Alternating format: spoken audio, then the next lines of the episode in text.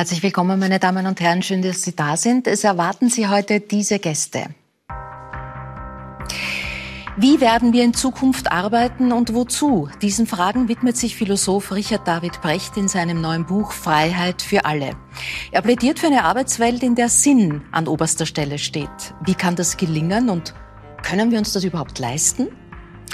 Den Vater zur Welt bringen heißt das gemeinsame Buch des Vater-Sohn-Gespanns Hosea und Klaus Ratschiller. Darin nehmen der Kabarettist und der Lehrer das Vatersein unter die Lupe, begegnen alten Mythen und zeigen neue Rollenverständnisse auf. Und das Beste, sie sind sich bei dieser Zusammenarbeit näher gekommen. Schauspielerin Ursula Strauß ist ab Mitte April im Kino zu sehen. In Geschichten vom Franz kommt sie der Heldin ihrer Kindheit, Christine Nöstlinger, wieder ganz nahe. Auch musikalisch gibt's Pläne. Zusammen mit Ernst Molden geht sie auf Tour. Herzlich willkommen. Schön, dass Sie, dass ihr da seid. Uh, Ursula, die Sehnsucht nach Ermutigung ist groß. Ja. Lass uns damit beginnen. Ja. Uh, die Geschichte von Franz ist ja auch eine Geschichte der Ermutigung. Absolut, ja. Ähm, Christine Nöstlinger hat ja in ihren Büchern ganz oft Figuren, die am Rande stehen, die ein großes Problem haben. Zum Beispiel beim Franz ist der Franz ist der Kleinste in der Klasse und ähm, hat Probleme damit, irgendwie ein bisschen ein Außenseiter zu sein. Und das Schöne bei ihr ist, dass sie ihre Geschichten so oder dass sie ihre Helden und Heldinnen vom Rand aufsteigen lässt. Durch ganz viel Mut und gegen den Strom schwimmen, durch gute Freunde, die ihnen zur Seite stehen und durch ungewöhnliche Geschichten, die ihnen passieren. Das finde ich ganz toll. Simon Schwarz ist der Vater, du bist ja. die Mutter. Welche Rolle spielen denn die, die Eltern bei der Ermutigung der Kinder? Ähm, auch, wie war das auch bei dir? Bei mir zu Hause meinst du? Ähm, bei mir war es so, ich bin ja aufgewachsen in einer sehr, so wie man in den 70er Jahren aufgewachsen ist, im, am Land, in einer Siedlung, äh, mit vielen Kindern rundherum, mit Eltern, die uns sehr geliebt haben, aber auch sehr freigelassen haben, wo ich erinnere mich an große, ein großes Freiheitsgefühl in diesem Aufwachsen, wo wir mit viel Spiel und, und gegenseitigen Reibungen auch unter diesen Kindern und Jugendlichen, mit denen wir da eine Gruppe gebildet haben, noch sehr selbst unseren Mann oder unsere Frau stehen mussten. Und die Eltern da waren und ich gewusst habe, ich könnte zu ihnen gehen und sie würden mir helfen. Manchmal habe ich es ausgenutzt bei meinem Vater, aber nur, wenn ich gegen meine Brüder intrigieren wollte. Aber das Außen habe ich versucht selber zu regeln. Mhm. Und wusste aber, dass ich kommen darf oder kommen könnte. Mhm. Hosea, Sie sind in einem äh, sehr linken Umfeld aufgewachsen. Ihre Mutter Mathematikerin und aktiv in der autonomen Frauenszene. Ihr Vater sitzt heute neben Ihnen. Wie darf man sich da das Aufwachsen vorstellen? Anti-autoritär, es ist best? Äh, na, das würde ich nicht sagen. Es, ich bin bei meinem Vater aufgewachsen hauptsächlich. Also als ich fünf war, ist meine Mutter nach Wien gezogen. Wir haben in Klagenfurt gelebt und äh, mein Vater war sehr jung und äh, es ist irre, wenn er da so im Augenwinkel sitzt und ich sehe ihn nicht und ich rede über ihn. und, und, äh, Dann nehmen Sie mich aus dem Augenwinkel und drehen Sie sich ihm zu. Und äh, also ich glaube, ich verrate kein Geheimnis, wenn ich sage, er war ziemlich überfordert, äh, weil, weil, er sehr jung war und so. Und weil du es warst? Und weil, und weil ich auch anwesend war. Und äh, wir haben uns aber so über die Jahre zusammengestritten. Und mhm. äh, das, was das Linke äh, vielleicht in meinem Leben ausgelöst hat, war, meine Eltern hatten beide ein sehr ausgeprägtes politisches Bewusstsein. Äh, das hatte ich deswegen auch schon sehr früh. Und das war aber immer so ein Randbewusstsein sozusagen. Also wir, wir sind äh, eine Randexistenz und die anderen haben die ganze Macht und so. Und wir können eigentlich nur äh, lächeln, zuschauen oder so und sich da vorzuarbeiten zu irgendwas, äh, was, was nicht nur ein Dagegensein ist, mhm. das, das war so ein bisschen eine Lebensaufgabe. Mhm. Herr Ratschiller, Ihr Sohn hat Ihnen ein äh, Geschenk gemacht. Ich darf aus diesem Brief vorlesen. Mein lieber Klaus und Vater, ich schreibe das ins Chaos hinein, finde nicht einmal den richtigen Stift. Wie wichtig das sein kann, den richtigen Stift zu haben, das weiß ich von dir. Und dass man schreiben kann, das ist auch eine Möglichkeit, die du, du mir gegeben hast. Ich glaube, sonst ohne diese Möglichkeit wäre ich im Chaos verloren. Mein Geschenk zu diesem Fest, es war das Weihnachtsfest, dass ich mit dir etwas schreiben will. Es soll ums Vatersein gehen. Ich hoffe, du hast Lust. Wie haben Sie reagiert? Ja, so ähnlich wie jetzt, also gerührt. Mhm. Also äh, das ist schon, es, es, ist total schwierig jetzt. Mhm. Also weil das ist eigentlich ein intimer Brief. Mhm. Äh, und das ganze Projekt bestand dann ab diesem Moment damit, wie geht man mit, mit dieser Grenze zwischen Intimität, Persönlichem und Veröffentlichen um. Mhm. Und, äh, und da haben wir beide also uns an, angenähert und wir haben uns dem Problem angenähert. Äh, also dass diese persönlichen Fragen und intimen Fragen, dass man die vergesellschaftet. Mhm. Also äh, verstaatlicht sind wir sowieso. Also er ist Sohn, ich bin Vater, das ist, steht alles in Urkunden. Das ist in Ordnung so. Aber vergesellschaften ist, glaube ich, was anderes. Mhm. Also das ist äh, eigentlich die Idee, dass die Fragen, die zwischen uns auftauchen, von allgemeinem Interesse ist und dass man noch nicht weiß, wie sie beantwortet werden. Mhm. Wie es mal gegangen ist, äh, als kleines Kind habe ich immer die Weihnachtsgeschenke so aufgetürmt und damit ich sie in der Früh sehe. Äh, in dem Fall habe ich das nicht müssen, weil ich habe einfach nicht geschlafen die ganze Nacht. Mhm. Und habe mir gedacht, oh Gott, mhm. also, oh Gott, was, was, also was will er? Also, also, also war ich ein schlechter Vater und das muss ich jetzt öffentlich. Dann, dann noch genau erzählen, was mich noch interessiert, was, ja. was war der Stift? Äh, mit dem ich die Karte ja. geschrieben habe. Das war ein Stift, den ich in der neuen Wohnung, ich bin gerade umgezogen und in eine völlig neue Lebenssituation mhm. äh, hineingeraten und äh, der war einfach da zwischen verschiedensten Umzugskartons der erstbeste. Kugelschreiber, Bleistift? Es war ein äh, Kugelschreiber, ich habe ihn zufällig mit, als hätten wir uns abgesprochen. Ja. Ich stecke ihn nun wieder ein. Ja. Herr Brecht, Sie sind Sohn, Sie sind Vater. Sind das Gedanken, die Sie auch umtreiben, umtreiben müssen?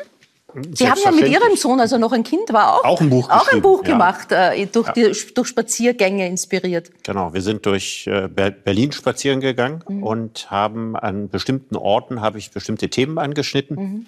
Dann haben wir zusammen philosophiert und ich habe mir noch so ganz praktisch mit Bleistift Notizen gemacht und dann haben wir danach ein Buch draus gemacht. Mhm. Aber was ich ganz rührend fand, war bei dem, was du gerade gesagt hattest, in einem linken Elternhaus aufgewachsen zu sein, das war bei mir genau das Gleiche. Mhm. Und dadurch sehr genau zu wissen, wo man gegen ist, war mhm. bei mir auch das Gleiche. Und dass der große spannende Weg ins eigene geistige Denken ist, wenn man lernt zu entwickeln, wofür man ist. Das ist genau die gleiche Entwicklung bei mir auch. Und ich glaube, mein ganzes Schreiben ist die mhm. Suche nach diesem Wofür. Mhm. Wir sprechen uns noch. Meine Mutter war auch Feministin der ersten Stunde, also von daher mhm. Gemeinsamkeiten dürften groß sein. Ich verstehe. Ähm, ja, getrennte Zwillinge, die wir zusammenführen oder so irgendwie. Ähm, ist äh, Kopfweh die Berufskrankheit eines Philosophen in diesen Tagen? Das, das Ringen um, um Erkenntnis, wo es vielleicht gar keine gibt oder wo eine Nachdenkpause äh, äh, nötiger ist? Ja, also ich äh, erlebe unsere Zeiten, jetzt den Krieg, als äh, Zeiten äh, enormer Handlungen aus dem Affekt heraus. Und ähm, ich glaube, das Wichtigste, was wir tatsächlich brauchen, ist Besonnenheit. Das klingt für manche Leute komisch, weil starke Gefühle da sind, Trauer, Wut, Verzweiflung. Aber diese Gefühle zu haben, ist das eine. Aber die richtigen Lösungen zu suchen, damit dieser Krieg nicht noch sehr viel mehr eskaliert, das kann nur durch äh, Besonnenheit erreicht werden. Das kann nicht durch Taten, die aus dem Bauch heraus, aus dem Affekt oder aus Wut heraus erfolgen, gemacht werden. Und ich hoffe sehr, dass wir in diese Besonnenheit zurückkehren. Mhm. Freiheit für alle, das Ende der Arbeit, wie wir sie kannten, heißt das Buch, äh, das von Ihnen gerade erschienen ist. Ähm, so ein dickes Buch, das dauert ein paar Tage, bis man das geschrieben hat. Ähm, hätten Sie ein anderes Thema gewählt, jetzt rückblickend, wenn Sie wüssten, was alles passiert wäre in der Zeit? Also auf Deutsch, gilt das noch, was drinnen steht? Ja, also ich glaube, nichts äh, davon, was da drin steht, ist veraltert, weil es sich um Entwicklungen handelt, die schon vor einiger Zeit begonnen haben und vor allen Dingen um Entwicklungen und um gesellschaftspolitische Folgen handelt, die in den nächsten Jahrzehnten auf uns zukommen. Mhm. Und zwar völlig unberührt von dem, was gegenwärtig als Krieg in der Ukraine stattfindet. Hier geht es um eine allgemeine Weiterentwicklung der Arbeitsgesellschaften. Die hat längst begonnen und die wird uns alle betreffen. Mhm. Es ist ja gerade so, dass das haben viele vielleicht auch erlebt in dieser Corona-Krise, dann die Klimakrise, die es irgendwie in der Prioritätenliste der Politik nie auf Platz eins schafft. Ähm, jetzt natürlich dann auch noch der Krieg mit unabsehbaren Folgen, dass viele Menschen sich, was den Beruf betrifft, äh, vermehrt die Sinnfrage stellen. Dieses, was will ich eigentlich tun?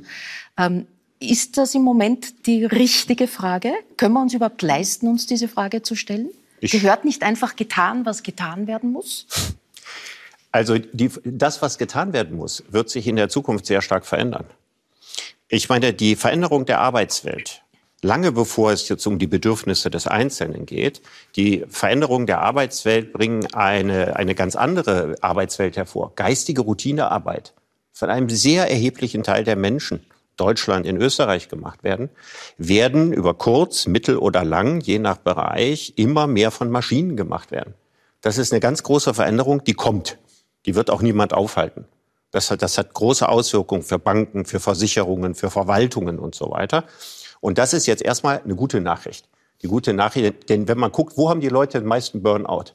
Was sind die Menschen, die am unzufriedensten mit ihren Berufen sind? Dann sind das Leute, die geistige Routinearbeit machen. Und dass das zunehmend von Maschinen erledigt werden kann, ist ja eine sehr gute Nachricht. Gleichzeitig ist es aber etwas, wovor die Gesellschaft Riesenangst hat, weil man dann fragt, was machen denn all die Leute dann? Und darauf habe ich versucht, eine Antwort zu geben. Und ich glaube, dass wir in einem Zustand sind, in dem die Anzahl der Menschen, die sich schon als Kind wünschen, sie möchten später mal geistige Routinearbeit machen, sowieso ausgesprochen gering ist. Mhm. Das heißt also, diese Arbeit, die erfüllt ja nicht ein ganz großes, tiefes menschliches Bedürfnis. Und insofern geht es jetzt nur darum, wie wir diese Umwandlung von einer klassischen Erwerbsarbeitsgesellschaft, in der das Wichtigste ist, Hauptsache ich habe Arbeit, hin zu einer Gesellschaft, wo man den Anspruch hat, das soll glücklich machen, das soll Purpose haben, das soll sinnvoll sein, das soll mir noch genug Zeit für anderes lassen, der längst im Gange ist, mhm. der wird sich beschleunigen. Mhm. Das hat aber große politische und gesellschaftliche Folgen, über die wir nicht nachdenken. Und das habe ich versucht, in dem Buch zu Ja, Frau Zulling, aber was lässt Sie an diese Verwandlung und Wandlung hoffen, wenn wir es nicht mal nach zwei Jahren Pandemie geschafft haben, dass Pfleger und Pflegerinnen ordentlich bezahlt werden mhm. oder Kindergartenpädagogen? Das ist in der Tat ein riesiger Skandal. Und es sind bei den Pflegerinnen zwei Themen. Und das zweite Thema wird völlig unterbelichtet. Es ist ja nicht nur die Sache, dass diese wirklich wertvollen Berufe zu schlecht bezahlt werden, sondern das Hauptproblem besteht auch darin, dass das keine Berufe sind, die man in einem 37-Stunden-Tag machen sollte. Sich um jemand Demenzkrankes zu kümmern oder schwer bettlägerige Patienten, äh, Pflege zu machen. Das ist eigentlich was, das sollte man vielleicht 20 Stunden machen, aber nicht 37 Stunden. Dann hat man auch noch gleichzeitig genug Zeit für andere. Dann hat man genug Kraft, sich auf diesen Beruf äh, vorzubereiten. Und die Pflegekräfte haben immer gesagt, wir wollen kein Klatschen, wir wollen A mehr Geld und wir wollen bessere Arbeitsbedingungen. Das kriegen wir aber in unserer Gesellschaft nicht hin, weil es nicht viele Leute gibt, die hauptberuflich Pfleger oder Pflegerin werden sollen. Das wird sich vermutlich jetzt ändern, weil ganz viele Menschen aus der Ukraine kommen. Und das wird jetzt sozusagen eine Welle geben und sehr viele davon werden sicher auch in den Pflegeberufen arbeiten. Aber die eigentliche Lösung wird darin bestehen, dass man die Vorstellung, Beruf ist etwas, was man 37 Stunden machen muss, in jedem Beruf, mhm. dass man da wegkommt. Sondern dass es viel mehr Teilzeitbeschäftigungen gibt und dass die Leute darüber hinaus abgesichert werden über ein bedingungsloses Grundeinkommen und dann nicht mehr gezwungen sind, als Pflegerin 40 Stunden zu arbeiten. Also ich sage es mal ganz krass, bei uns machen die Sozialdemokraten seit 30 Jahren Wahlkampf mit der alleinerziehenden Krankenschwester, die sich ihre Miete nicht leisten kann. Ohne nennenswert etwas für die alleinerziehende Krankenschwester sich ihre Miete nicht leisten kann, getan zu haben. Also weder Begrenzung der Mieten noch, dass Krankenschwestern besser verdienen. Hätte sie ein bedingungsloses Grundeinkommen und würde halbtags oder zwei, drei Tage die Woche als Krankenschwester arbeiten, stünde sie finanziell besser da und psychologisch besser da. Und das sind Umwandlungen, wie sie jetzt mhm. angestoßen werden müssen und passieren müssen. Stichwort äh, bedingungsloses Grundeinkommen machen wir gleich weiter. Aber zunächst einmal, Ursula, was, waren was war der Anspruch und die Überlegungen, die dich jetzt außer Glück, Zufall und Können in deinen Beruf gebracht haben? War es Selbstverwirklichung? War es was Sinnvolles zu tun? War es Sicherheit? War es äh, Karriere, Geld? Äh, was war es? Ich glaube, also es war auf gar keinen Fall Geld. Darüber habe ich gar nicht nachgedacht. Ich glaube, dass die Grundmotivation eigentlich eine Flucht war vor mir selber. Weil mir der Beruf oder das auf der Bühne sein oder jemanden anderen darstellen oder in etwas anderes, in ein anderes Gedankenkonstrukt, Emotionskonstrukt hineinzuschlüpfen, mir immer ein sichereres Gefühl gegeben hat, als ich selbst zu sein. Mhm. So, es war so ein angenehmes Gefühl, vor mir selber weglaufen zu können und das Gefühl zu haben, es gibt auch noch andere Welten, andere Geschichten, ein anderes Ich, eine andere Form auch von mir selber. Das war mit Sicherheit der erste Trigger. Dann glaube ich schon auch, dass ein gewisses Talent oder Grundbedürfnis in mir gewohnt hat immer das ich dann lange verdrängt habe und das dann, wenn es halt drinnen ist, dieses kleine Spielmonster, dann irgendwann bahnt es sich schon den Weg wieder hinaus und hinauf ans Licht. Und mittlerweile ist es so, dass natürlich die vielen Jahre in dem Beruf, die vielen Erfahrungen, die ich gesammelt habe, die vielen Geschichten, die ich erzählen durfte, auch die vielen Menschen, die ich treffen durfte, ähm, die Motivation etwas verschoben hat und ich gerne Teil einer Unterhaltung bin im Sinne einer Unterhaltung mit dem Publikum auch. Also so mhm. Unterhaltungsindustrie hat ja immer so ein bisschen einen negativen Beigeschmack. Für mich ist es aber, das Spielen ist eine Unterhaltung mit den Leuten, die zusehen. So. Mhm. Also ich versuche mich mit meinen Partnern beim Spiel, aber auch mit dem Außen, mit dem Zuseher zu unterhalten. Und eine Unterhaltung ist etwas, was wir ganz dringend brauchen in dieser Welt, in der Kommunikation zu einem Stückwerk verkommen ist, das sich nur mehr in Kürzeln oder ganz oft irgendwie in so kleinen Sätzen oder es ist ja nicht mehr eine wirklich, ein wirkliches Gespräch. Und deshalb liebe ich meinen Beruf so, weil ich das Gefühl habe, dass man sich noch über eine wirkliche Unterhaltung austauschen kann mhm. oder dass man in ein Miteinander gehen kann. Gibt es äh, einzelne Tage oder Stunden, wo der Plan A, der ja Kindergärtnerin bei dir war, mhm. äh, irgendwie noch im Kopf zurückkommt oder als, als, als kurze Blitze? Also als kurze Blitze kommt das natürlich zurück, weil mir der Beruf, glaube ich, irgendwie hat das eine Verwandtschaft miteinander. So, also die pädagogische Ausbildung hilft mir ganz oft mhm. auch, auch in meinem jetzigen Beruf, der ja schon auch ein, ein Beruf der Egozentrik ist und mhm. der, wo schillernde Persönlichkeiten aufeinandertreffen und wo man sich sehr schnell umstellen muss. Und das ist hat für mich im Kindergarten schon begonnen, weil wir haben gerade backstage ein bisschen gesprochen. Äh, die Tatsache, dass man mit kleinen Menschen zu tun hat, heißt ja nicht, dass die alle süß und lieb und, und auch liebenswert sind, sondern es sind ganz viele, die haben halt noch weniger Erfahrung als jetzt ein mhm. erwachsener mhm. Mensch. Aber das sind von Anfang an starke Charaktere mhm. und, und, und schillernde Persönlichkeiten. Und auf die muss man sich auch einstellen. Mhm. Und Kindergartenpädagoginnen haben einen unglaublich verantwortungsvollen und teilweise auch schmerzhaften Beruf zu mhm. erfüllen, weil du ja nicht nach Hause gehst und das Schicksal von Kindern, die vielleicht nicht so geliebt sind in ihrem Elternhaus oder die nicht gewollt wurden und dann trotzdem da sind und irgendwie um ihren Platz kämpfen müssen in dieser Welt und nicht diese Unterstützung erfahren, die sehr oft ja jetzt in, in dieser modernen Zeit ähm, zuhauf passiert, fast schon ein bisschen überhaufig, würde ich sagen. Ähm, die, du gehst ja nicht nach Hause und vergisst die. Mhm. Du kannst aber wenig tun. Du kannst ja ein Stück begleiten, aber ja, das mhm. ist ein Plädoyer dafür, dass ich glaube, gestern oder vorgestern äh, sind die Kindergartenpädagoginnen auf die Straße gegangen, zu Recht, und ich hoffe, sie werden gehört. Mhm. Und das mit vielen Worten auch gesagt, dass die Film- und Medienbranche eigentlich ein einziger Kindergarten Ein einziger Kindergarten, genau.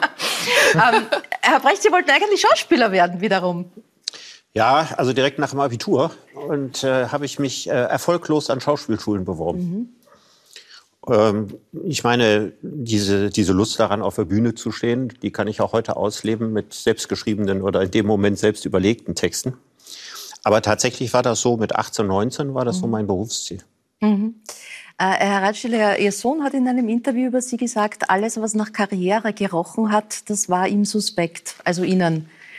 Ähm, in welcher Weise? Ja, vielleicht muss ich das sagen, also linkes Umfeld. Also, also man kommt ja nicht auf die Welt und ist links. Also, sondern zuerst einmal komme ich auf eine Welt und die war sehr katholisch. Mhm. Also, und, und das ist eine klassische Karriere dann, also, dass man vom Katholizismus zum Linkskatholizismus wechselt und dann unterwegs Gott abschafft und so weiter, ja. Mhm. Karriere war darin ein, ein, ein Wort, das eher äh, erst buchstabiert werden hätte müssen, mhm. wurde aber nicht von mir. Und bei mir war, war das dann eigentlich eine, eine Skepsis gegen Berufen überhaupt. Also muss ich, muss ich zugeben.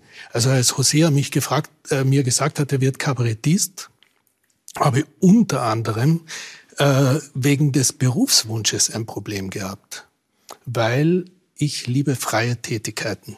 Also das ist eigentlich der Traum und ich glaube, das korrespondiert ein bisschen mit dem, was eine neue Arbeitswelt sein könnte, dass man ein Stück freie Gestaltung von Arbeitsumständen, von Zielen, die man sich setzt, dass man das, das hat er ja das, als und, ja, aber Unterhaltungsbranche ist wie hieß das bei Adorno? Ist ein Stahlbad. ja, so, ja. Also das ist schon auch ein, ein hartes Geschäft und ich habe mir einfach Sorgen gemacht. Mhm. Ja, dass er lehnt sich weit aus dem Fenster hinaus und man weiß nicht, fällt er oder fliegt er. Mhm. Und ich freue mich, wenn er fliegt. Auch beides, oder? Er fällt und er fliegt. Ja, ist das ein Beruf, das Sie haben? Ihr haben Sie einen Beruf? Ich habe einen Beruf und ich finde sogar, dass das das Schöne ist am, am Kabarett, an der, an der Komödie überhaupt, dass man das Scheitern nicht verstecken muss, sondern ja. dafür, es geht sozusagen sogar darum, das, ja. das Scheitern äh, zu zeigen und dass das Leben ein fortgesetztes Scheitern ist. Mhm. Und äh, äh dass man es dann nochmal probiert und dann scheitert mhm. man anders. Und dann ist dieses Beckett-Zitat, ne, äh, Scheitern, wieder Scheitern, besser Scheitern scheitern. Und so autoritäre Leute müssen immer behaupten, sie wissen alles und sie haben Recht und das endet mhm. dann oft bitter. Ne? Und mhm. äh, Demokratie ist das Gegenteil. Ne? Man muss, es muss eigentlich niemand jemals Recht haben, sondern äh, man nähert sich an. Und äh, ich finde, dass, äh, dass sich das in der Komödie gut, mhm. gut ausdrückt. Und deswegen mache ich das sehr gern. Mhm. Ist Karriere überbewertet? Also bei, bei mir war das äh, zu Hause genauso. Also äh, den Begriff Karriere, den gab es in meiner Erziehung nicht.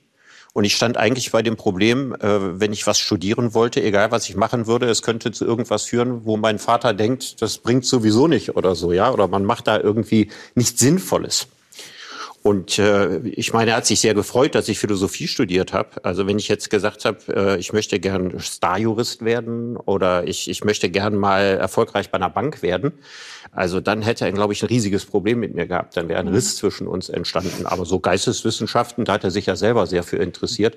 Das fand er ganz gut. Wie geht es jetzt in der Vaterrolle? Wie geht es mit Ihren Kindern? Können Sie die loslassen, auch in, in Richtung Juristerei, wenn es ist? Äh, ja, tatsächlich ist es so, dass äh, mein Sohn, der jetzt 19 wird, sich überlegt, Jurist zu werden. Und wie, wie gebe ich dem Vater die höchste Strafe? und, und ich habe da keinerlei Problem mit, ah. weil das Entscheidende ist, er soll das tun, wofür mhm. er brennt und was er wirklich machen will. Mhm. Das ist das Allerwichtigste für mich.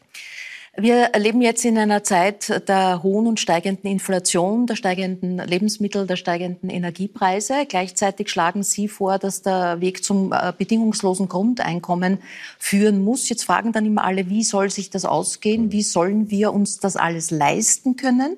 Und wer macht dann in dieser Gesellschaft, die Ihnen vorschwebt, als, als verwandelte Gesellschaft in der Arbeitswelt, vor allem die, die höchst unattraktiven Arbeiten, die keiner gerne machen möchte? Mhm. Ich fange mal mit dem zweiten an. Also, dass die unattraktiven Arbeiten besser bezahlt werden, finde ich großartig.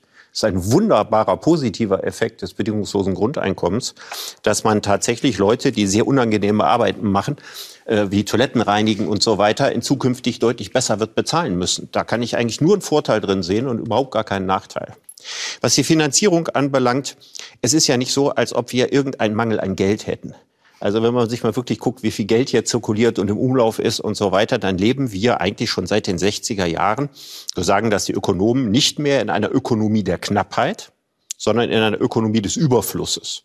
Das heißt, das Geld ist schon da, sondern alles, worüber wir hier reden, ist eine reine Verteilungsfrage. Und nun ist es halt geschehen, dass in den letzten 20 Jahren die Realwirtschaft an Bedeutung verloren hat und die Finanzwirtschaft unglaublich dazugewonnen hat. Das heißt, dass die Bilanzvolumina, die da sind, sind unfassbar groß. Die Steuerlast aber trägt die Realwirtschaft und nur zu einem sehr, sehr kleinen Teil die Finanzwirtschaft. Und ich denke, in der Zukunft wird es so sein, dass wir die Steuern auf Arbeit senken müssen und gleichzeitig die Steuern auf Kapitalflüsse erhöhen. Mhm. Und wenn wir das machen, ist äh, mit Sicherheit eine solche Finanzierung möglich. Es gibt da spannende Berechnungen. In der Zeit der Finanzmarktkrise vor zehn Jahren hat mal ein dänisches Institut für die Bundesregierung das ausgerechnet und einfach mal die Zahlen in den Raum geworfen. Man muss sich mal vorstellen, Deutschland hat einen, in normalen Zeiten einen Haushalt von etwa 400 Milliarden. Deutschland hat ein Bruttoinlandsprodukt von etwas über drei Billionen. Ja, wenn dieses Wasserglas hier drei Billionen sind, das deutsche Bruttoinlandsprodukt, und jetzt mal guckt, wie viel, wie groß ist die Bilanzsumme des Kapitals von deutschen Banken, deutschen Firmen und Privatpersonen an der Börse gehandelt werden, dann sind das 260 Billionen. Das geht weit über das, dieses Studio hinaus in der Größe. Und wenn man davon nur Mikrobeträge bekommen könnte, würde schon sehr, sehr viel Geld zusammenkommen. Mhm. Und wenn wir in Zukunft sagen, wir, wir senken mal die Lohnnebenkosten, worüber sich die Unternehmer sehr freuen, ja, Arbeit wird günstiger, aber wir erhöhen die Besteuerung der Betriebsgewinne, dann hätten wir Umverteilungen gemacht, die diesem Wandel von der klassischen Erwerbsarbeitsgesellschaft zur Sinngesellschaft tatsächlich entsprechen. Es ist nicht unfinanzierbar, aber es braucht natürlich, um es zu finanzieren, einen erklärten politischen Willen. Und bevor man ein Grundeinkommen macht, muss man an die Finanzierung ran. Und das dauert Jahre. Und deswegen muss man früh genug damit anfangen. Mhm. Übrigens, Österreich war ja immer, das fand ich immer sehr schön, für Finanztransaktionssteuern. Und ich denke, das ist der richtige Weg. Und das wird eine ganz wichtige Finanzressource für die Zukunft werden. Und die Besteuerung von Arbeit muss geringer werden. Mhm. Auch ein Philosoph muss zwischendurch mal das Hirn ausleeren. Das tun Sie ganz gerne beim Skifahren oder äh, jetzt ist die Saison zwar schon aus, beim Skirennen gucken. Und Sie haben äh, im Podcast, den Sie mit ZDF-Kollegen Markus Lanz machen, erzählt, dass es Ihnen da ein österreichischer Skistar besonders angetan hat, nämlich Manuel Feller. Mhm. Warum gerade der? Ja, also erstmal, ich bin kein Skifahrer. Das mhm. muss ich dazu sagen. Also ich mache zwar äh, Wintersporturlaub, aber ich selber fahre kein Ski. Mhm. Nein, ich, ich, also deswegen finde ich es auch faszinierend, eine Sportart äh, also mir anzugucken, für die ich selber nicht das geringste Talent habe. Umso mhm. größer ist mein Respekt. Mhm. Und ich finde, also von, von all dem, was ich da äh, immer beobachte, Manuel Feller äh, die, den verrücktesten aller mhm. Fahrer. Er ist ja sozusagen die männliche Sophia Gotcha oder sowas. Ne? Mhm. Das scheidet ja auch oft aus. Und er hat ja in der letzten Saison sich, glaube ich, um 25 Plätze verbessert, vom ersten bis zum zweiten Rennen. Also ich finde diese, diese Form von Besessenheit und Verrücktheit, mhm. ja, die finde ich äh, unfassbar unterhaltsam mhm. und die nötigt mir äh, einen unglaublichen Respekt mhm. ab. Weil wir leben heute in einer Zeit, in der die Menschen sich immer weniger trauen, immer konfektionierter sind. Mhm. Ja, und ich finde, das ist ein positiver Verrückter. Mhm. Äh, hier ist eine Nachricht für Sie. Hallo Richard, da ist der Feller Manuel alias die österreichische Antwort auf Helge Schneider. Mir ist so angekommen, du bist ein großer Fan von mir. Das ehrt mir natürlich riesig, so einen klugen Kopf und einen der bekanntesten deutschsprachigen Philosophen äh, als Fan zu haben. Und ja, in diesem Sinne, ich wünsche dir eine schöne Sendung bei uns in Österreich und wenn du mal Lust hast, beim Skirennen zuzuschauen, du bist recht herzlich eingeladen. Äh, ich habe zwar gehört, Skifahrer bist selber keiner, aber deine Frau äh, ist, äh, ist da ein bisschen besser aufgestellt wie du. Äh, aber für neben die Pisten wird schon reichen. Vielen Dank für deine netten Worte und eine schöne Sendung. also einen, Sehr einen, einen, ja. einen lieben Gruß äh, an Sie und vielleicht wird ja was mit einem äh, Skirennen abseits. Ursula, wie kommst gut du, du durch diese Zeit? Was, was hält dich ähm, seelisch äh, gesund?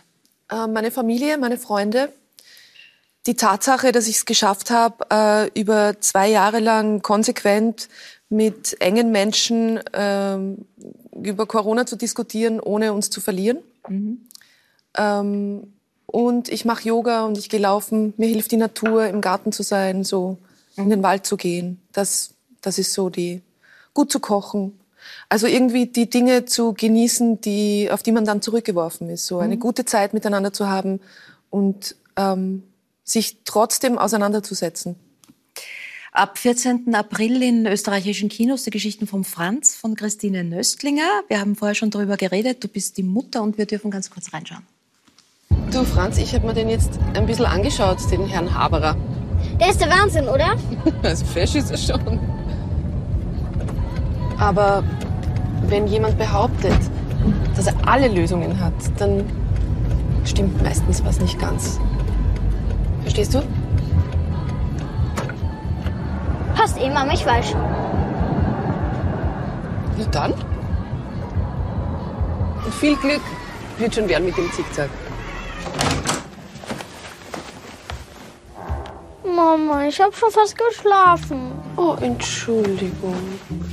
Franz, du weißt, dass wir dich wahnsinnig lieb haben. Und dass du gut und richtig bist, genauso wie du bist, ja? Und die Berger ist uns wurscht. Und sagt der Gabi Baba. dass du gut und richtig bist, so wie du bist? Kann das der entscheidende Satz oder das entscheidende Gefühl, es kann ja auch unausgesprochen sein, einer Kindheit sein? Absolut. Aber das Problem ist ja, dass man das auch innen verstehen muss. So. Also das ist, äh, du kannst in einer Umgebung aufwachsen, die dir das mitteilt und die dir das ähm, spiegelt. Trotzdem gibt es das Selbst, das daran zweifeln kann. Und dafür muss es Raum geben und Verständnis und ja, die Offenheit, das aussprechen zu dürfen oder auch die Offenheit, es mit sich selbst ausmachen zu können. So, das, das Aufziehen von oder die Verantwortung zu übernehmen für, für, für eine Begleitung im, in einem jungen Leben ist halt einfach nicht nichts. Das ist ein großes Ding. Und die Wachsamkeit und die Liebe, ähm, die gefordert ist und die notwendig ist, sind groß. Und im besten Fall geht sich das dann miteinander aus. Mhm. Der Franz ist klein, der Franz hat eine Pipsstimme, er wird äh, deshalb gehänselt, als ja. Mädchen aufgezogen, hat dieses Gefühl, nicht dazu zu gehören. Kennst du das? Absolut, ich kenne das absolut. Ich habe äh, ganz stark gekämpft mit, oder kämpfe heute noch mit Minderwertigkeitskomplexen. Das ist halt so, dass das Außen und das Innen sind halt zwei verschiedene Welten. Und man kann gut nach außen behaupten, dass man alles im Griff hat und dass man selbstbewusst ist.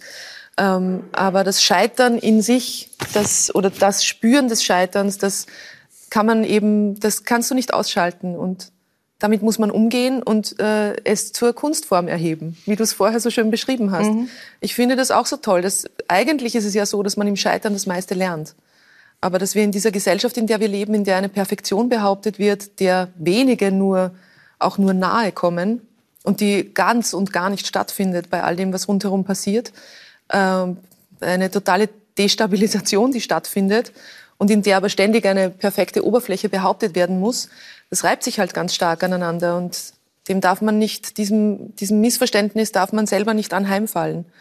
Man, glaube ich, fährt am besten damit, das Scheitern in sich selbst zu akzeptieren und zu implizieren und damit kleinere Schritte zu gehen, aber viel weiter zu kommen, weil man einfach in den schwierigen Momenten und in den Momenten, die einen misslingen, am meisten lernt.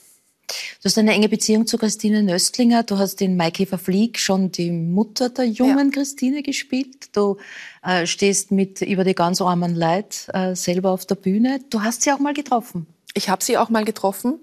Und zwar haben wir Premiere gehabt im Rabenhof mit, äh, mit so einer Crossover-Produktion von Über die ganz armen Leid nach einer Idee vom Christian Dolezahl, mit dem ich auch diese Lesung mache.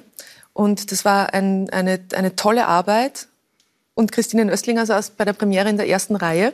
Und es war ganz klar, dass Christine Nöstlinger, wenn es ihr nicht gefällt, aufsteht und geht. Also einfach also ohne Kommentar oder so. Mhm. Was ich total schätze. Ich finde das toll, wenn man so unkonventionelle Dinge tut, weil normalerweise würde man dann sagen, na, und das muss man sitzen bleiben, das darf man nicht und Ding. Sie ist sitzen geblieben, Gott sei Dank, und ist dann nachher noch mit uns zur Premierenfeier Backstage gekommen. Und das war eine große Ehre und große Freude. Und sehr geehrt war ich dann, dass ich ihr Hörbuch einlesen durfte. Mhm. Was hat sie ausgezeichnet? Diese äh, sie ist, ich glaube, was sie am meisten auszeichnet, ist, dass sie ein unglaublich respektvoller Mensch war.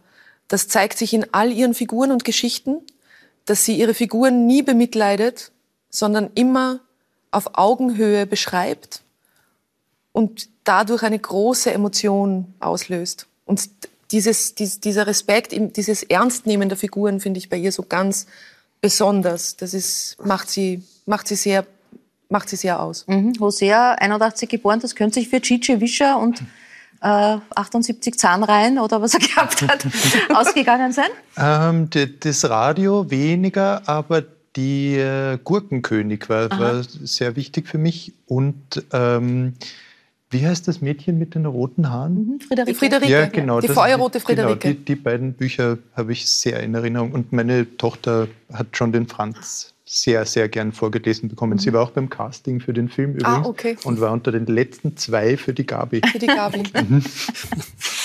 äh, mit Ernst Molden geht's äh, wieder auf Tour. Ja. Ähm, Arme Söh, äh, daran arbeitet sie, ja, das genau. wird im Juni rauskommen. Äh, einen Zug zum Dialekt jetzt, also über die ganz armen Leid und die Arme Söh, das ist so das... Äh, also der Zug zum Dialekt ist ja in Österreich immanent, so ja. würde ich sagen. Ich bin ja aufgewachsen in einer Dialektgegend und als ich dann in die Schauspielschule kam, ähm, wurde das Erste, was einem gesagt wird, ist, dass man nicht reden kann. Mhm. Also wenn man aus den Bundesländern kommt. Und dann lernst du diese Sprache auch nochmal ganz neu aufdröseln. Das dauert einmal ein Jahr, bis man überhaupt einen Buchstaben sprechen darf.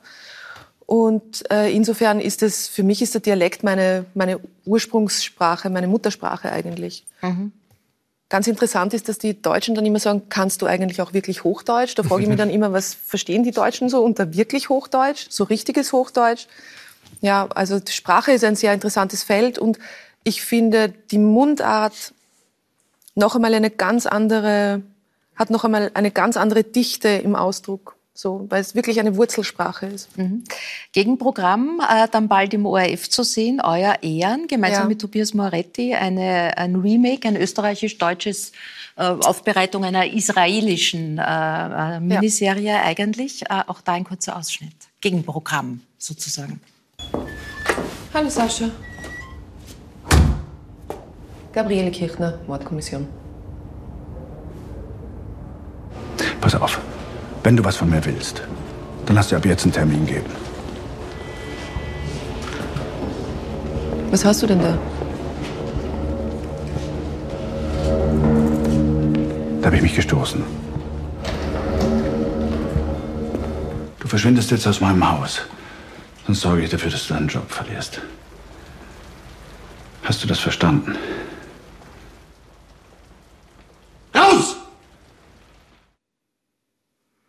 Eine Welt voll Täuschungen, voll Lügen, voller Intrigen. Eine Serie, die weltweit für Aufsehen gesorgt hat. Äh, warum? Was ist der Kern?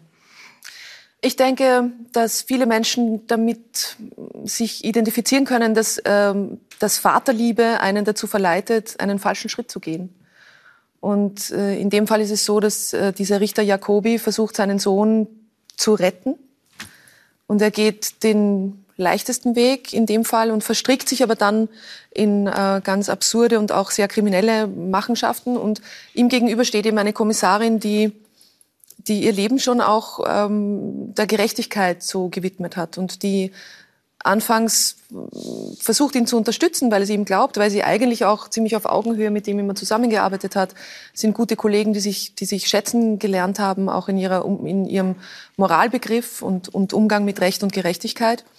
Und dann ähm, passiert eben dieser Stolperer und aus dem Stolperer wird ein Wanken und ein Fallen und der Zuschauer geht, glaube ich, sehr mit diesem Vater mit. Der versucht irgendwie das Leben seines Sohnes zu retten oder seines und irgendwie wieder auf die gerade Bahn zu kommen. Es ist sehr atemlos, das Ganze. Und ihm gegenüber steht eben äh, eine Frau, die sehr integer agiert. Und damit ihr nicht fad wird, natürlich dann auch noch die Intendanz beim Wachau in, in Echtzeit. Ja, Im Mai genau. wird dann das Programm ähm, bekannt gegeben. Richard David Brecht nicht zufällig eingeladen? Nein, aber, ist aber Sie waren, glaube ich, schon in der Wachau. Diese Begegnung ist Na, durchaus in Krems, inspirierend. In Krems war ich. Ja, waren ja, Sie schon, waren ja. Sie schon. Was macht diese Gegend so speziell für dich? Also erstmal ist es so, dass, dass ich das seit meiner Kindheit kenne. Ich bin an der Donau aufgewachsen und äh, für uns der, der Weg zum Heurigen ist ein naher und oft gefahrener oder gegangener. Und ähm, ich habe in Melk Theater gespielt. Ich, das, Melk ist ja das Tor zur Wachau. Ich habe dort meine ersten Schritte getan. Ich finde die Gegend wunderschön, wenn man durchfährt, egal zu welcher Jahreszeit, hat es, strahlt es eine gewisse, gewisse Weichheit, aber auch Mystik aus. Und Jetzt die Marillenblüte natürlich. Ja, das, ja, toi, toi, toi, kann man sagen. Ähm, ich fühle mich dort zu Hause. Es ist so ein, ein Teil von mir. Toi, toi, toi, dass es nicht friert. Dass es nicht friert, ist, genau. Das ist immer die, das große Zittern. Ja. Hosea, Sie sind gebürtiger Kärntner, mhm. ähm, aber seit der Geburt Ihrer Tochter auch gerne Wiener. Ja. Was war davor anders? Davor war ich sehr unzufrieden damit, dass ich nach Wien umgezogen wurde, womit gewisse Menschen an diesem Tisch etwas zu tun haben. Und äh, weil, weil vorher die Rede von der, von der eigenen Sprache war, also ich, habe, ich bin aufgewachsen als jemand, der ein Kauderwelsch aus Kärntnerisch und äh, Slowenisch spricht eigentlich. Das sind, mhm. ist, also so spreche ich eigentlich. Und in Wien war ich dann natürlich der, der äh, Gescherte und habe mir wirklich zu Hause mit dem Deutschbuch im Zimmer den Kärntner Dialekt abtrainiert. Mhm. Und ich war sehr zufrieden mit den Ergebnissen, bis ich dann auf die Bühne gegangen bin und gemerkt habe, was das eigentlich bedeutet, wenn man keine eigene Sprache hat. Mhm. Also wie, wie sehr einem das abgeht auf der mhm. Bühne und habe hab durch viele Jahre der Kunstsprache durch müssen, um äh, zu so einem eigenen Sound zu kommen überhaupt auf der Bühne. Es mhm. ist echt, echt ein, ein Umweg, den man dann hat. Ich weiß, dass die Frage nach dem Vornamen nervt, ähm, ähm, aber andererseits ist ja ein Name auch wiederum ein Zeichen, das ja. man setzt, wenn man äh, einen Namen seinem Sohn gibt. Ja. Einer von 100.000 Jungen äh, heißt Hosea, habe ich nachgelesen. Das ist ein sehr seltener Name. Ein biblischer Name. Wie passt das jetzt in das ganze linke Konstrukt? Naja, äh, also, also die Kurzfassung. Ja. Äh, meine Frau damalige ja. liebte jüdische Namen. Ich liebte Namen mit A am Ende. Mhm. Und mir ist nicht entgangen, dass der Sohn von Rudi Dutschke Hosea Dutschke heißt. Der heißt aber Hosea C. Dutschke. Also das C, das war dann doch zu viel. doch zu viel. Es wurde Und, Andreas stattdessen, ne? Darf man ja. Ja, wobei das, das, hat wieder mit der, mit der Taufe was zu tun. Das hat mit der Taufe zu tun. Andreas, weil der Pfarrer, äh, ja. wir wollen seinen Namen nicht nennen, gemeint hat, auf Hosea will er nicht taufen. Weil jüdischer Name. Weil jüdisch. Äh, und, und deswegen äh, bin ich getauft auf Andreas. Und das mhm. steht aber nur im Taufschein, steht Andreas, überall sonst steht Hosea. Und als ich äh, 17 ich war, wann, wann die, ich erzähle kurz zu Ende, wo ich 17 war, da äh, kam dieser Einberufungsbefehl fürs Bundesheer und äh, mein Name war nicht auf der Liste. Und dann äh, haben, haben die in der Schule gesagt, du musst dich dort melden, weil sonst kann man ins Gefängnis kommen oder so, wenn man mhm. da nicht hingeht. Und dann war ich dort und die haben gesagt, wie, Sie sind doch eine Frau. Mhm. Weil die gedacht haben, Hosea endet auf A, das ist sicher ein, ein Mädchenname. Also wirklich bis 17 bin ich offensichtlich als Frau gelaufen in, in den äh, Büchern. Das kostet ein paar Therapiestunden gar nicht. nö, nö, das war lustig in erster Linie. Wie rechtfertigen Sie sich? Äh, vor wem? also, äh, äh, na, vor ihm musste ich mich schon rechtfertigen. Und das, das waren dann einfach so Szenen, unendlich viele Szenen. Hosea geht einkaufen. Hä? Wie, wie heißt du? Wer bist du? Mhm. Äh, dann hat er ja noch lange Haare. Äh, also hab, Mädchen. Ich habe hab das Gewand ja. von meinen Cousinen aufgetragen, möchte genau. ich auch erwähnen an dieser Stelle. Mhm. Ja, und das... Äh, Über Gewand auftragen können wir extra Runde einlegen vielleicht. Ja. Na, und, und dann gewöhnt man sich hinein natürlich mhm. in den Namen. Und ich liebe diesen Namen. Also ich finde ihn wunderschön. Also den Vater zur Welt bringen heißt dieses gemeinsame Projekt. Sie haben schon kurz äh, erzählt, wie es dazu kam. Ähm, in Briefen, in Auseinandersetzungen, in Spaziergängen, in ja, vielen Zusammenkünften in dieser engen Corona-Zeit ähm, ist es entstanden. Und am Ende, so verraten Sie, stehen Situationen, die Sie Vatern nennen. Ähm, was heißt Vatern? es grenzt sich ab von der Figur des Vaters. Und, und dieser Vater trägt einen ungeheuren Rucksack an Zuschreibungen, Qualitäten, äh, die er haben sollte, auch strukturelle. Er steht, er, er muss irgendwie die Ordnung garantieren, die Orientierung geben, etc. etc. Er ist der, der der Außenpolitiker der Familie und die Mutter ist die Innenpolitikerin. Also es ist ein unglaubliches äh, Gebäck, mhm. was da so ein Mann äh, mit sich herumträgt. Und man merkt das auch, also seit den 80er Jahren, glaube ich, da durften dann äh, Männer bei der Geburt dabei sein. Und in dem Moment äh, taucht eine Idee auf. Ja, auch Männer haben eine Bindung zu Kindern. Äh, und die wurde dann untersucht, aber etwas spärlich. Ähm, ja, das ist der eine Strang. Und dann dachten wir, diese Figur ist einfach überbelastet und hält keiner Empirie statt, stand. Also man weiß einfach, bis zu 25 Prozent aller Frauen weltweit sind alleinerziehende Mütter. Jetzt bin ich äh, bei, dem, bei dem Wort alleinerziehend skeptisch, weil ich glaube, die sind nicht allein. Es ist nicht genau beobachtet, also wie diese Kinder erzogen werden. Also wie diese Kinder von Hand zu Hand gereicht werden.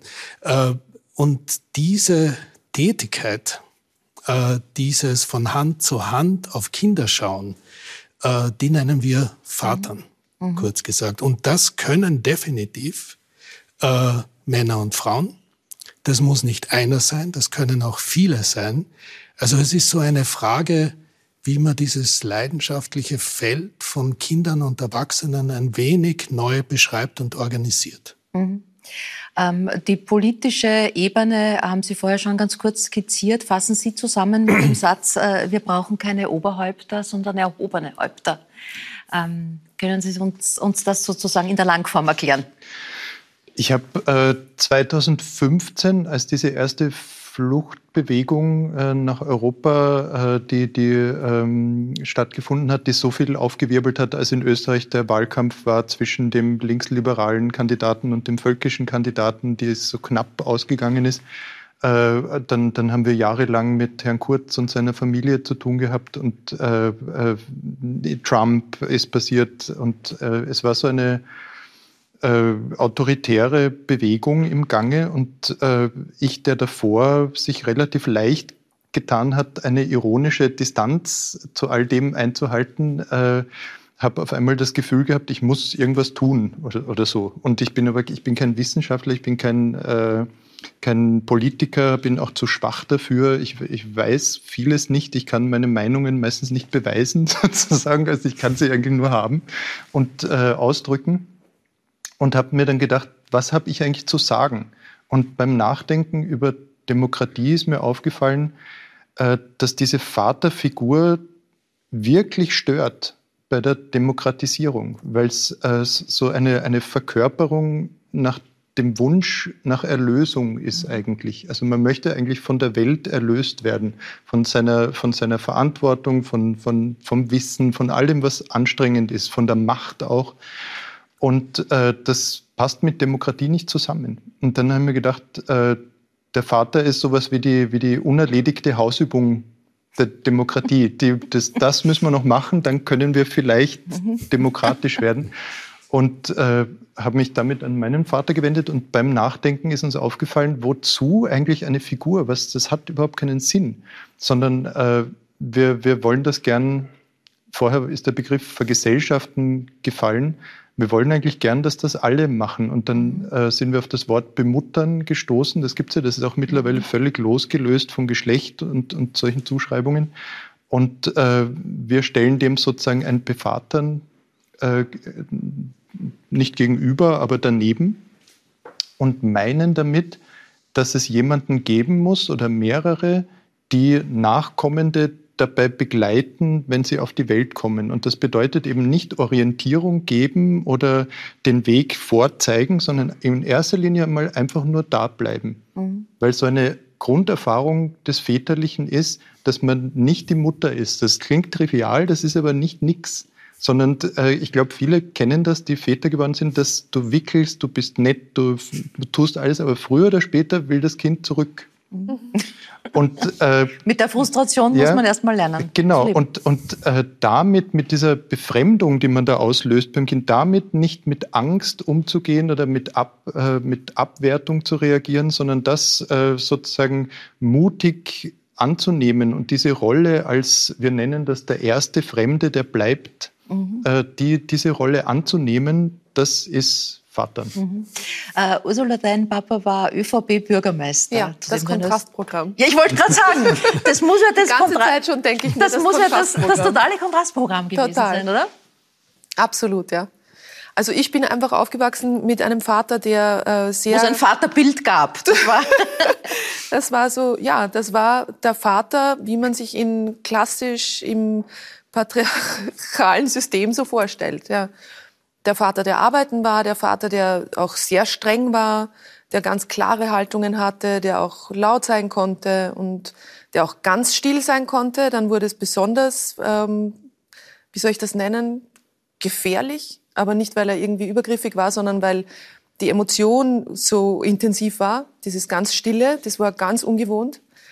Aber er war auch beschützend und stark und unglaublich loyal, mhm. ein starker Familien. Das Wichtigste für ihn war die Familie und auch die Liebe zu meiner Mutter. Und so lustig, wie ihr vorher über Karriere gesprochen habt, bei mir habe ich dann da habe ich mal kurz gedacht, wie war das eigentlich bei mir? Ähm, und dann dachte ich, ja, ist interessant, ich bin ja das einzige Mädchen in dieser Familie und bei mir war das Wort Karriere gar nicht, also das kam ja gar nicht vor. War, bei deinen Brüdern aber schon. Ja, sicher, bei meinen Brüdern schon, aber meine Brüder waren ja alle viel älter als ich. Und ich war ja sowieso immer die, die nicht nur, weil es nicht nur durch mein Frausein nachhinkte, wobei ich sagen muss, dass mein Vater sich unglaublich gefreut hat über mich als Mädchen. Aber äh, nichtsdestotrotz war ich viel jünger und langsamer und natürlich, also einfach kleiner. Und halt eben auch ein Mädchen. Also Karriere, das war ein Wort, das mir gar nicht zugedacht mhm. war. Kindergärtnerin, das hat schon gepasst. Mhm. So. Die Welche? Frau im Erziehungsberuf, das war irgendwie. Aber mein Vater hat, als ich dann irgendwie gesagt habe, ich möchte gerne Schauspiel äh, für mich äh, in meinem Leben irgendwie oder ich möchte Schauspielerin werden, war mein Vater der Erste, der gesagt hat, egal was du machen willst, ich unterstütze dich dabei. Mhm. Herr Brecht, wenn man Vater wird, äh, hat man eine andere Referenzgröße als den eigenen Vater dafür? In meinem Fall nicht, aber man hat natürlich den eigenen Vater als Referenzgröße in dem, was man gut fand und in dem, was man nicht gut fand, also mhm. was man vielleicht nicht wiederholen wollte. Mhm. Mein Vater war sicherlich nach eurer Definition ein ganz moderner Vater, denn ganz charakteristisch für ihn war, dass er die Vaterrolle nicht angenommen hat. Er wollte mhm. genau alles das, was man mit Vätern verbindet, der, der die Orientierung gibt, der Außenminister, was alles an schönen Beschreibungen kam, eben nicht spielen weil mein Vater immer jegliche Form der Machtausübung von sich gewiesen hat mhm. und als bestürzend und bedrückend empfunden hat. Ich habe dann später beim, beim selber Vater sein gedacht, auch manchmal ist das nicht ganz verkehrt, das auch zu machen. Also ich denke, dadurch, dass mein Vater die Vaterrolle als Rolle nicht angenommen hat, hat er uns natürlich vollständig unserer Mutter ausgeliefert. Und ob das immer gut gewesen ist, ist auch eine andere Frage. Und ich glaube, ich hätte mir mehr gewünscht, mein Vater hätte diese Vaterrolle manchmal energischer gespielt oder hätte auch energischer bei gewissen Entwicklungen dagegen gelenkt. Mhm. Und das hat sicherlich eine, eine Wirkung hinterlassen so dass ich sagen würde, 90 Prozent positive Wahrnehmung, aber bestimmt auch 10 Prozent, wo man sich gedacht hat, die Fehler willst du nicht wiederholen. Mhm. Äh, jetzt interessanterweise sind Sie beide äh, Väter von Töchtern in etwa demselben Alter. Also bei Ihnen ist es der zweite Durchgang, bei Ihnen der erste. Äh, diese Auseinandersetzung, die Sie jetzt mit Hosea geführt haben mhm. für dieses Buchprojekt, äh, war die hilfreich fürs Vatersein dieser Tochter? Äh, leider habe ich auch die Erfahrung gemacht, die alle Menschen machen, die schreiben. Äh, während man schreibt, wendet man denen den Rücken zu, über die man eventuell schreibt. Mhm. Es gibt von Jean-Paul so einen schönen, äh, schönen Ausspruch, der, der sagt, äh, ich brauche ich brauch einen Erzieher, ich brauche sofort einen Erzieher, weil ich schreibe gerade einen, einen Ratgeber über Erziehung. Also und das, das ist ein Dilemma. Ja? Ähm, aber also so im realen, im realen Zusammenleben. Ich war noch nie so wenig mit einem Kind zusammen wie während dieses Buches, mhm. muss ich, muss ich sagen. Ähm, es hilft aber, äh, dass man ganz, ganz viel bemerkt. Also durch, durch das Schreiben, durch das Auseinandersetzen. Es, es war ein intensives Schreiben. Ich schreibe sehr gerne. Und es war für mich persönlich auch äh, das erste Mal in meinem Leben, dass ich wirklich aufrichtig zuneigungsvolle Sätze über meinen Vater geschrieben habe. Mhm. Das war nicht mehr vorgesehen. Also mein Vater ist schon seit 25 Jahren tot. Äh, die, die, die Geschichte wurde nie gut äh, ausgesprochen. Wir sind nicht zueinander gekommen. Kurz, wir waren uns fremd. Mhm. Sehr fremd. Und eigentlich durch das Schreiben bin ich ihm näher gekommen und dadurch, dass so eine Stelle frei, also flüssiger wird, glaube ich, wird man auch im Umgang mit dem eigenen Kind flüssiger mhm. und beweglicher. Ja, das. Äh, jetzt erleben wir gerade im Zuge des Ukraine-Krieges, ähm, dass viele Frauen mit Kindern flüchten müssen. Ähm, die Männer wieder alt geglaubten Tugenden wie äh, mutig und tapfer in den Krieg zu ziehen für die Verteidigung der Unabhängigkeit ihres Landes, in den Krieg ziehen. Was tut das mit diesem Hintergrund auch mit, mit, mit Ihnen, diese Entwicklung, Rückentwicklung, diese festgezurrten Bilder wiederzusehen? Also einerseits tue ich mir schwer, äh, als jemand, der dort nicht ist, wo dieser Krieg gerade ist, sozusagen ähm, Ratschläge zu erteilen oder so. Das, das, äh, ich finde, da kann man eigentlich nur unterstützen. So. Mhm. Und ähm, andererseits glaube ich auch, dass diese Debatte kommen wird, so dass das äh, im Zuge der Militarisierung, die ja jetzt unübersehbar bevorsteht, dass da ja eine Gesellschaftsschicht entsteht. Also wenn ein Land wie Deutschland beschließt, 100 Milliarden Euro in, in Rüstung zu investieren, das macht ja was mit einer Gesellschaft so, mhm. sozusagen. Und da werden wir, glaube ich, über Männerbilder zu diskutieren haben. Ich, ich glaube, dass das, was wir vorschlagen, ist ja nicht, dass äh, Leute sozusagen ihre, ihre äh, Erziehungsfunktionen aus der Hand geben oder, oder nicht mehr sagen, leg die Hand nicht auf die Herdplatte oder so, mhm. sondern, sondern das, das, was wir vorschlagen, ist, dass äh, diese Erfahrung, die wir momentan alle machen, nämlich dass wir Wissen und Verantwortung neu denken lernen müssen, dass wir uns neu überlegen müssen, was das eigentlich ist, dass man die, äh, dass man da keine Antworten findet in diesen alten Rollenbildern. Die stehen eher im Weg. Ich glaube, dieser, dieser, der alte Vater sozusagen, der steht zwischen uns und der Welt und verstellt uns den Blick. Und ähm, ich finde gerade, was, was Wissen und Bildung betrifft, haben wir momentan ein Problem, das aber nicht nur ein, ein unangenehmes Problem ist, sondern das ist ein schönes Problem. Nämlich so viele Menschen wie noch nie zuvor haben Zugang zu Bildung und zu etwas, was zumindest so ausschaut wie Wissen. Und Bildung ist aber auch ein Lebensentwurf. Das ist nichts, was man einfach so kann. Sozusagen, das ist mit Enthusiasmus verbunden, mit Enttäuschungen, mit äh, jedenfalls inneren Aufwallungen. Und wenn wir die vielen Leute, die damit in Kontakt kommen, momentan damit allein lassen, mit diesen Erfahrungen der Befremdung, Lernen ist immer Befremdung, äh, dann äh, kann passieren, dass sich halt ganz viele aus den zwei Informationen, die sie äh, aus dem Internet ziehen, ihren privaten Extremismus basteln. Und das, äh, damit das nicht passieren kann, bin ich ganz bei, bei dieser äh, Grundeinkommensidee. Wir brauchen Lebensumstände, die es überhaupt erlauben, mit so viel Wissen umzugehen. Das, das kann man nicht einfach so. Also wir, mhm. wir sind nicht alle ins Großbürgertum geboren, sozusagen, wo man genug Zeit hat, um, um das in sich, äh, einen Platz in sich zu finden für, für das viele Wissen. Das, das müssen wir erst herstellen. Und mhm. ich, ich, da, da ist unser Vorschlag eben dieses Vatern. Das Vatern, ja. ja. Äh, Hosea sagt, äh, der gescheiteste Mensch, den er kennt, sind Sie. Äh, wofür bewundern Sie Ihren Sohn?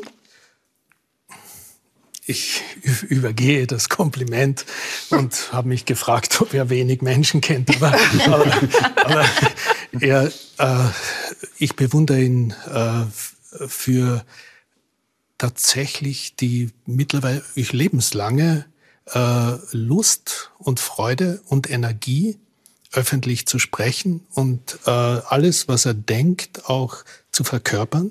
Das ist nun einmal auf der Bühne zu stehen. Das habe ich wirklich durch ihn kennengelernt, was das für eine schöne Anstrengung mhm. auch ist, dann einen Text zu schreiben und da kann er ja noch mit, aber dann mit dem auf die Bühne zu gehen und den noch einmal so zu spielen, dass er jetzt da ist. Äh, mhm volle Bewunderung. Äh, Sie werden ja im Zuge von, äh, Sie werden Sie leider ja. schon am Ende der Sendezeit im Zuge von Lesereisen jetzt auch gemeinsam auf der Bühne stehen. Mhm. Übrigens ganz interessant, es gibt ja verschiedene Kapitel in dem Buch und eins ist auch Spiele, ja mit spielerischen Fragen einander näher zu kommen. Das ist, äh, ja, geht sich jetzt leider nicht mehr aus, sonst hätte man ein bisschen da jetzt noch weiter gespielt. Äh, es war eine große Freude, Sie euch alle hier zu Gast zu haben. Bedanke mich ganz herzlich für Ihre Gedanken und für viel Nachdenkenswertes. Ich äh, bedanke mich auch äh, bei Ihnen, meine Damen und Herren, für Ihr Interesse. Darf Ihnen sagen, dass es gleich im Anschluss jetzt weiter Ursula Strauß gibt, nämlich im Film Meine fremde Frau mit der Creme de la Creme der österreichischen und deutschsprachigen Schauspielgilde. Neben Ursula Strauß, Nikolaus Ofzarek, Harald Krasnitzer, Jasmin Gerath, Cornelius Obonia, Philipp Hochmeier und viele andere. Also das jetzt gleich im Anschluss an die Sendung. Und wenn Sie wollen, nächste Woche wird dann hier an diesem Tisch Andreas Witteseck äh, Platz nehmen Außerdem freue ich mich auf die Schauspielerin Gerti Drassel. Und ich darf Ihnen Madeleine Becker vorstellen. Die Kommunikationswissenschaftlerin ist ausgestiegen auf einem Bauernhof nach Kärnten, ähm, will da ein realistisches Bild der Landwirtschaft vermitteln und sagt, auch Nutztiere wie die Kühe brauchen unsere Zuwendung und Liebe. Darüber reden wir dann nächstes Mal. Für heute sage ich auf Wiedersehen und wünsche eine gute Nacht.